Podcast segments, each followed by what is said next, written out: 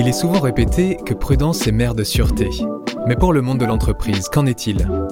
Face aux grands changements législatifs, aux bouleversements RH et aux défis économiques et environnementaux en cours, n'y a-t-il pas une posture plus proactive à choisir en tant que dirigeant et cadre exécutif?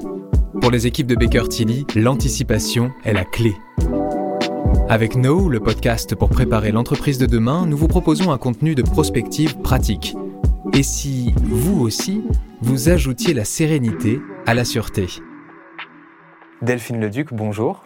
Bonjour. Vous êtes associée chez Baker Tilly, directrice du pôle réglementaire RSE du groupe, et vous avez la responsabilité de l'offre CSRD. C'est un acronyme anglais pour Corporate Sustainability Reporting Directive. Depuis le début des années 2000, il existe une obligation de création d'un rapport d'impact et d'externalité non financière des entreprises européennes qui sont cotées.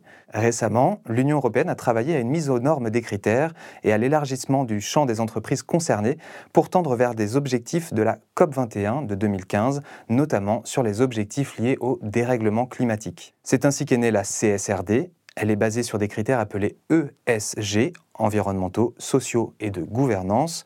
Certaines entreprises européennes devront donc obligatoirement rendre compte de ces critères et afficher leur rôle ou leurs efforts face à ces enjeux très actuels. Un but, tendre vers un monde plus durable en touchant à l'économie des entreprises qui présentent des externalités négatives. Justement, Delphine, est-ce que vous pouvez nous dire de quelles entreprises on parle?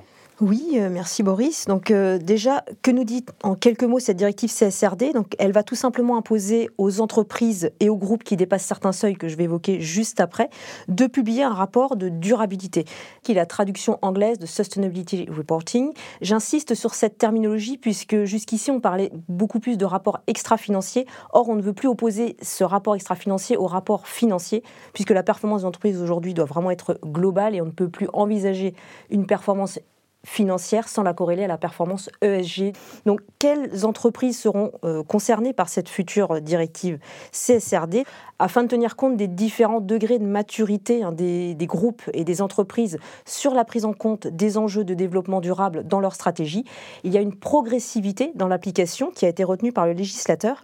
Donc, dès 2024, il y aura une application qui sera réservée aux entreprises et groupes qui publient déjà un rapport extra-financier pour le coup, puisque c'est comme ça qu'il s'appelait.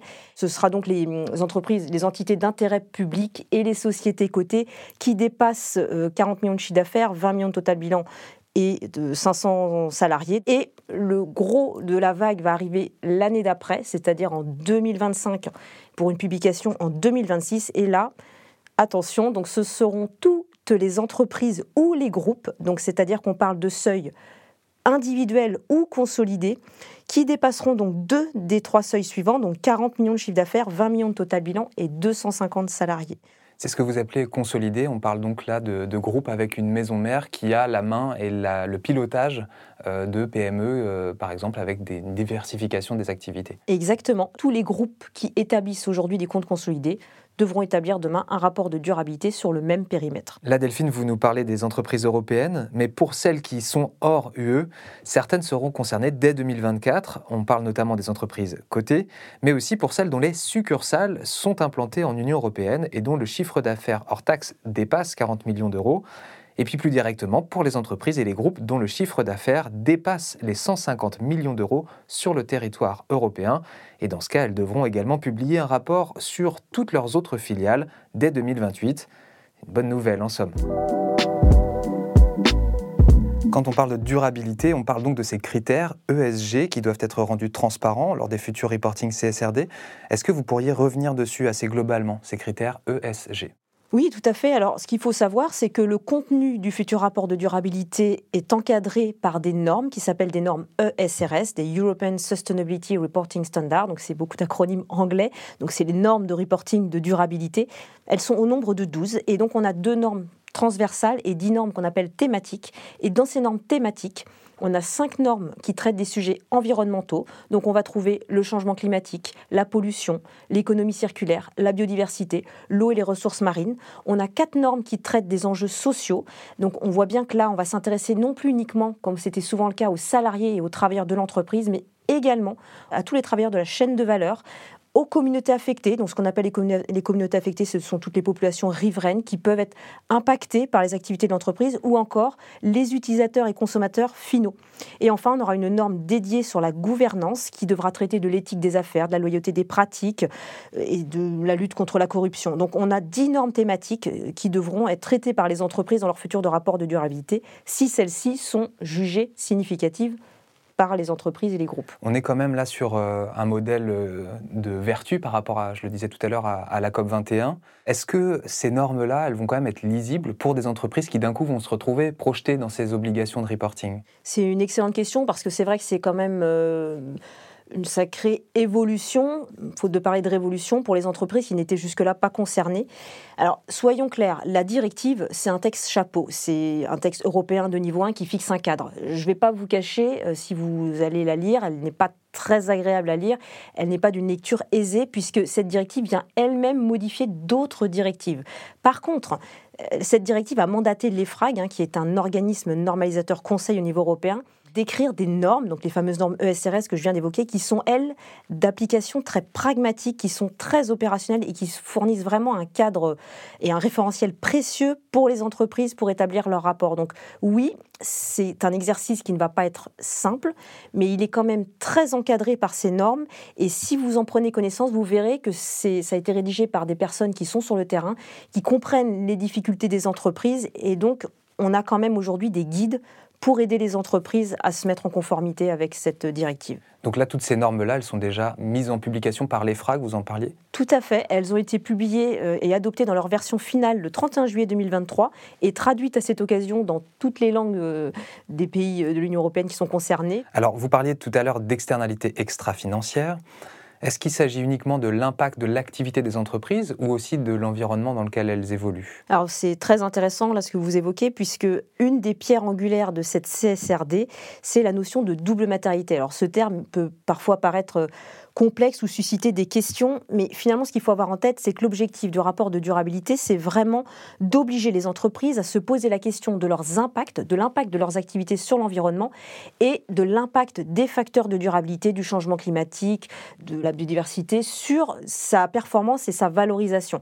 Donc on a ce qu'on appelle une double matérialité pour ce qu'on appelle la matérialité financière et la matérialité d'impact. Donc demain, on ne veut plus uniquement se placer d'un point de vue investisseur, c'est-à-dire uniquement s'intéresser au risque pour l'entreprise du point de vue de sa performance, mais on veut aussi intégrer en quoi l'entreprise a des impacts sur l'environnement avec un grand E, hein, sur la société en général. Et c'est pour ça que on, doit vraiment intégrer ces deux volets pour déterminer si un enjeu est important pour une entreprise.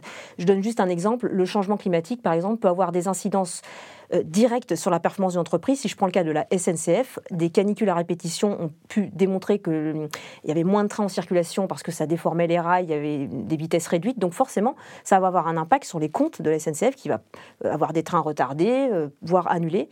À l'inverse, si on s'intéresse d'un point de vue émissions gaz à effet de serre à l'impact du trafic ferroviaire sur les émissions carbone, là pour le coup, on est plutôt assez positif puisque ça, ce n'est pas émetteur euh, de gaz à effet de serre. Donc on voit bien qu'on a à chaque fois deux points de vue euh, à intégrer pour analyser les enjeux. Et est-ce qu'il faut penser, est-ce qu'il faut que les entreprises pensent aussi avec quels fournisseurs elles travaillent par rapport justement à ces externalités? Tout à fait, puisque euh, on pourrait se dire oh bah moi je suis une entreprise de négoce, j'achète et je revends, donc finalement il n'y a pas grand-chose qui me concerne. Évidemment que ce n'est pas le cas, puisque demain, si votre fournisseur lui-même est exposé à des risques et se retrouve dans l'impossibilité de produire bah, ce que vous lui achetez, bah, nécessairement, vous serez impacté par les, enjeux liés par exemple au changement climatique. Donc l'analyse de matérialité devra être faite sur toute la chaîne de valeur et vous devrez vous interroger sur la façon dont les fournisseurs de vos fournisseurs, par exemple, travaillent. Est-ce qu'ils offrent des conditions décentes à leurs salariés? Est-ce qu'ils ont des externalités négatives sur l'environnement? Est-ce qu'ils émettent des polluants? Donc il va vraiment falloir prendre en compte tous ces risques puisque demain, euh, on sait que ça pourra impacter l'entreprise de façon directe. Merci. Effectivement, cette double matérialité, à avoir en tête, c'est vraiment un mot-clé par rapport à la CSRD. J'imagine qu'il va falloir rendre des comptes via euh, de la documentation avec euh, cette réponse qui est normée. Mais qui apportera la certification de ce rapport de durabilité et auprès de quelle administration ou en tout cas auprès de quelle entité? C'est effectivement une question très importante puisque aujourd'hui, pour garantir la crédibilité, la fiabilité de ces rapports, il est important qu'ils puissent être contrôlés et vérifiés. Aujourd'hui, dans la réglementation actuelle des reportings extra-financiers, il n'y avait pas d'obligation euh, fixée par la Commission européenne de faire contrôler ces rapports demain, ce sera obligatoire.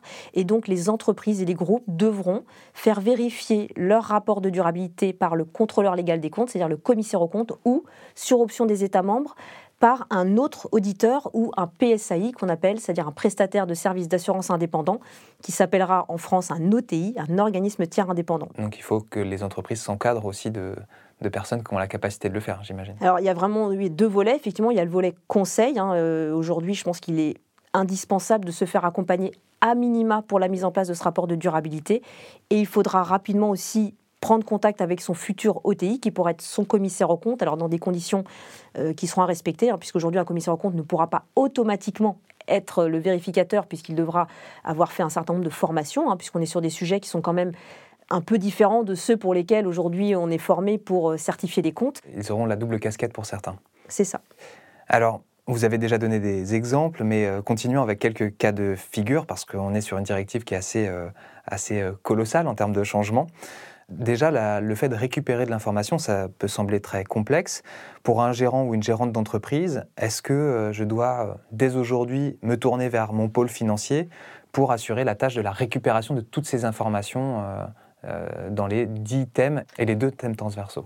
Alors effectivement, la première question qu'on nous pose quand on démarre les accompagnements des entreprises pour la mise en conformité avec cette directive, c'est mais euh, qui doit chapeauter ce sujet-là euh, Qui doit piloter la, mise en conformité? Alors souvent, on pense au directeur financier, au directeur des ressources humaines, au directeur RSE évidemment s'il y en a un, mais on voit bien que la réponse, elle n'est pas euh, unique. Et compte tenu de la diversité des sujets qu'on vient d'évoquer, que ce soit environnementaux, sociaux ou de gouvernance, on voit bien que ça va nécessiter, ça va mobiliser plusieurs services dans l'entreprise. Donc la préconisation, euh, c'est de constituer une équipe projet, une équipe de pilotage qui sera constituée des personnes clés euh, au regard des sujets de durabilité. Donc évidemment, on trouvera généralement le directeur des ressources humaines, le directeur financier, le directeur RSE, le directeur des achats, le directeur juridique, en fonction du secteur, de la taille de l'entreprise, bien sûr. Et il faudra un pilote malgré tout pour, euh, bah, voilà, pour organiser euh, cette mise en conformité. Et le point sur lequel aussi je voudrais insister, c'est qu'on parle de, justement de DAF, de, de directeur RH, mais la gouvernance, elle a une place prépondérante dans cette directive CSRD. Il faut vraiment que la gouvernance soit le moteur de ce projet. Quand vous parlez de gouvernance, est-ce que vous pouvez être un peu plus précise? Est-ce qu'on parle d'organisation, de réorganisation de la gouvernance des entreprises, de la transparence, de la transmission de l'information? Qu'est-ce que vous mettez dedans? La gouvernance, en fait, ce sont vraiment les organes de direction de l'entreprise. Ce sont les, organes sociaux hein, de direction de l'entreprise qui doivent aujourd'hui vraiment mettre à leur ordre du jour de leur comité de direction le pilotage des sujets ESG. On voit bien que ça ne peut plus être l'apanage d'un service sur lequel euh, se repose justement la gouvernance. Il faut vraiment que les informations lui soient remontées, qu'elle les pilote, que sa stratégie soit euh, intègre totalement ces enjeux de durabilité. Donc, euh, ce que je veux dire, c'est que oui, il va falloir former cette gouvernance pour qu'elle comprenne les enjeux qui se cachent derrière ce défi de mise en conformité, qui n'est pas que un, défi de mise en conformité, mais un défi tout simplement pour assurer sa pérennité. Oui, puis on a le sentiment aussi d'une forme de prise de conscience installée par la gouvernance de toutes les thématiques. Alors vous parliez justement des directeurs financiers ou des, DRH. Est-ce que ce sont des métiers qui vont changer dans ces entreprises qui vont devoir produire ces reportings de CSRD par rapport à la récupération de ces données euh, de reporting? Alors ce qui est sûr, c'est que ce que cherche la Commission européenne, c'est vraiment de mettre les exigences liées au reporting de durabilité au même niveau que celles du reporting euh, financier. Donc ça veut dire quoi? Ça veut dire que les directeurs financiers aujourd'hui qui sont habitués à mettre euh, ou à superviser, à encadrer des procédures de contrôle interne, qui sont habitués à aller collecter de la donnée financière, demain vont devoir déployer ces mêmes démarches pour la donnée non financière. Donc oui, d'une certaine manière, leur métier va forcément évoluer. Il va falloir dupliquer ce qu'on fait aujourd'hui pour produire des reportings financiers sur de la donnée non financière. Il va falloir se doter d'outils de reporting. Il va falloir donc euh, mettre en place des process et on voit bien que la tâche va pouvoir, va parfois être compliquée quand on aura des beaucoup de sites, notamment à l'étranger, et donc il va y avoir une vraie, euh, un vrai changement de culture, hein, parce que la donnée financière c'est une chose, mais on voit bien que là quand on va aller chercher de la donnée sociale, par exemple, un taux d'absentéisme ou euh, un taux d'accident de travail, ça va être un peu différent d'aller chercher cette donnée en France euh, ou dans des pays situés en Asie ou aux États-Unis, puisqu'on n'a pas du tout les mêmes réglementations. Donc il va y avoir un vrai enjeu, effectivement, de collecte d'une donnée qui devra être homogène. Ça veut dire que même une équipe euh, de managers va devoir contribuer d'une certaine manière, s'il y a un outil de récupération de la donnée, euh, pour pouvoir remonter un maximum d'informations euh, sur tous les critères de la CSRD Tout à fait. Ça veut dire qu'aujourd'hui, toutes les entreprises d'un groupe devront communiquer, remonter des informations à leur société mère. Donc ça veut dire que la dimension outil est indispensable puisqu'il va falloir qu'elle puisse saisir des données dans un outil qui sera commun au groupe pour vraiment assurer euh, une collecte homogène de ces données. Et, tous les acteurs qui sont aujourd'hui peut-être un peu éloignés euh, de ces sujets-là devront, devront participer et contribuer à la remontée euh, d'informations pour produire des indicateurs, pour pouvoir mesurer l'efficacité des politiques qui auront été déployées par le groupe. Vous avez parlé d'outils. De quel outil est-ce qu'on parle? Est-ce que c'est un outil qui existe déjà? Aujourd'hui, il existe déjà des outils de reporting, puisqu'il y a déjà beaucoup d'entreprises qui euh, produisaient des données de nature non financière. Donc il y a beaucoup d'éditeurs qui produisent des, logiciels de qualité qui permettent de remonter de la donnée. On voit également beaucoup d'éditeurs qui se mettent à, réfléchir justement à de nouvelles solutions, à de nouveaux outils. Donc euh, il y a une euh, un vrai enjeu de faire un benchmark pour les groupes pour aller trouver l'outil qui va vraiment le mieux leur correspondre. Dernier cas de figure, euh, si par exemple euh, voilà, vous avez une personne qui euh, gère une filiale dans un groupe de manufacture qui n'est voilà, n'atteint pas du tout les 40 millions de chiffre d'affaires annuels, etc. On est bien d'accord que cette entreprise va quand même devoir, enfin cette filiale va devoir s'engager sur la récupération des données. Ou alors, est-ce qu'elle attend que le siège vienne vers elle? Comment ça se passe? Étant donné que le périmètre de cette directive CSRD est le même que celui des comptes consolidés. Après, selon l'organisation des groupes, un certain nombre de données sont parfois centralisées au niveau du siège, mais évidemment que, par exemple, pour établir son bilan carbone et, mesurer ses émissions de gaz à effet de serre de son scope 3, qu'on appelle, c'est-à-dire les émissions euh, indirectes, il va falloir aller chercher de la donnée que seule l'entité pourra fournir, euh, par exemple les kilomètres parcourus par euh, ses fournisseurs pour acheminer les marchandises, et ça, bah, nécessairement, ce sera chacun des sites qui devra fournir cette information. Chez Baker Tilly, le leitmotiv, c'est toujours de, se préparer pour euh, ce qui arrive demain. Si vous avez au bout du fil euh, demain un interlocuteur, une interlocutrice qui se sent un petit peu dans le flou par rapport à tout ce qui l'attend, par rapport à, l'activité de son groupe, quels sont les premiers conseils que vous donnez pour mettre le pied à l'étrier? Euh, Le premier conseil, c'est n'attendez pas. Parce que souvent, quand on est un peu perdu, et qu'on voit que l'échéance n'est pas tout de suite, parce que là, la plupart des entreprises, ça va être 2025, publication 26, on se dit, j'ai encore un an devant moi. Donc la, première chose, c'est justement, n'attendez pas d'être au pied du mur pour commencer les démarches. Puisque euh, pour ceux pour qui, voilà, qui ne publient rien aujourd'hui, on va vraiment avoir un enjeu de formation, un enjeu justement d'acculturation avec ces nouvelles normes. La deuxième chose, c'est que je dirais, faites-vous accompagner. Alors là, je ne cherche pas à prêcher pour ma paroisse ou avoir un argument commercial, mais les normes sont quand même relativement complexes, elles sont denses, et ce qu'il faut voir, c'est que les cabinets de conseil ont des équipes entières qui digèrent ces normes depuis des mois, qui les lisent, qui produisent des outils, et finalement, c'est aussi un gain de temps pour les entreprises, notamment pour euh, faire votre analyse de double matérialité, puisque c'est vraiment le point de départ, c'est là qu'il va falloir savoir les enjeux qui seront importants pour vous, et surtout, l'intérêt de démarrer maintenant, c'est de capitaliser sur tout ce que vous faites, puisque beaucoup d'entreprises font plein de choses, c'est simplement que ce n'est pas formalisé, ce n'est pas centralisé, ce n'est pas structuré. On se rend bien compte que par toutes les démarches que les entreprises font aujourd'hui, il y a déjà énormément de choses qui peuvent être utilisées et qui représentent déjà un existant pour se mettre en conformité avec la CSRD les gens qui ont déjà commencé justement, qui n'ont pas attendu pour se renseigner sur la thématique, quelles sont les premières étapes au-delà de l'analyse de la double matérialité qu'ils ont commencé à franchir pour euh, aller vers le sens de, cette directive. Donc la première étape, c'est se former pour prendre conscience de l'intérêt qu'il y a à se mettre dès maintenant dans cette démarche de justement de prise en compte des enjeux de développement durable dans sa stratégie. La deuxième étape, c'est ce que je viens de dire, en fait, c'est d'analyser l'existence et finalement regarder tout ce que vous faites déjà et vous verrez que finalement vous ne partez pas de zéro, loin de là.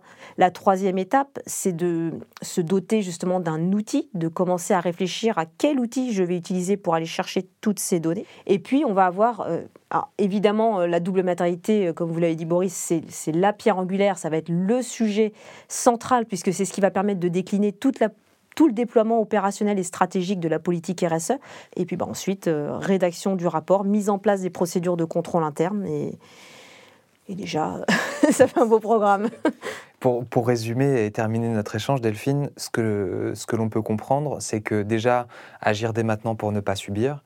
Et puis, je rappelle ce qu'on disait aussi au début, c'est que ça va être rendu public et c'est un enjeu aussi pour les entreprises de se dire avec qui je veux travailler demain, pour qui je veux travailler demain, et est-ce que les gens vont vouloir aussi travailler avec moi Exactement, puisque ce qu'il faut quand même avoir à l'esprit, c'est que ce rapport va être publié électroniquement. Il va y avoir ce qu'on appelle un tagging, c'est-à-dire qu'il va falloir que toutes les informations soient mises dans, un format bien précis qui permettra de faire tourner des algorithmes.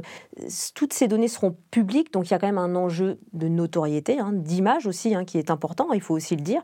Donc on voit bien que celle qui ne s'emparerait pas de ces sujets en se disant il est urgent d'attendre, bah, elle sera peut-être pénalisée parce que d'autres bah, n'auront pas attendu. Et, donc, on voit bien que c'est l'intérêt de s'engager dès maintenant. Delphine Leduc, merci beaucoup. Merci également. Merci beaucoup d'avoir suivi cet échange. Nous espérons avoir apporté des lumières utiles à votre réflexion sur ce sujet qui touche votre entreprise et que cela vous permette d'anticiper les prochains mois et années. Et puisqu'il faut bien plus que 20 minutes pour transformer une entreprise, nous vous proposons d'échanger dès aujourd'hui avec nos experts et conseillers en nous contactant via nos réseaux sociaux at France ou grâce à l'onglet Contact de notre site. Retrouvez toute la série d'échanges sur toutes les plateformes de streaming et sur notre site www.bakertilly.fr. À très vite!